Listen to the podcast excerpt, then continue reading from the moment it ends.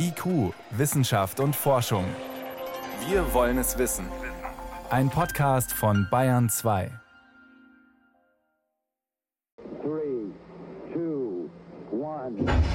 Der Weg ins All startet immer mit Getöse. Sitzen Menschen oben in der Spitze der Rakete, bleibt das Reiseziel eng an unserem Planeten. Der Flug zur internationalen Raumstation ist noch Reiseziel Nummer 1 und Routine. Doch das enge Band zur Erde wird bald gelockert werden. Würde mich sehr freuen, wenn es dann weiter hinausginge, Richtung Mond oder vielleicht sogar bis zum Ende des Jahrzehnts auf die Mondoberfläche. Viel Technik muss dafür neu entwickelt werden, zum Beispiel für eine Mondlandefähre. Wir steigen schon mal ein. Gib voll Schub. Oh, jetzt ruckelt er. Okay. Am Mond sind wir momentan schon am Ende der Reise mit Menschen. Wenn wir weiter wollen, brauchen wir Maschinen.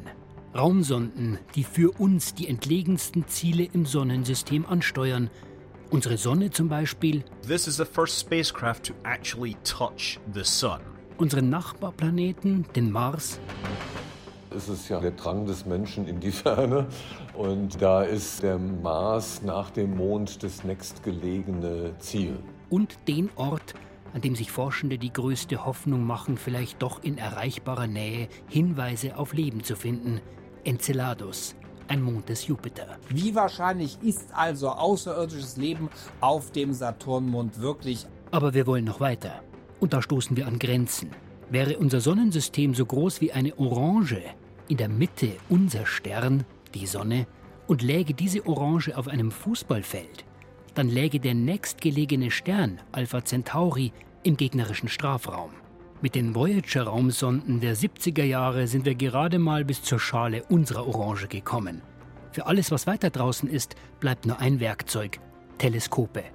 Mit ihnen können wir aus der Orange herausreisen, weiter hinaus ins All.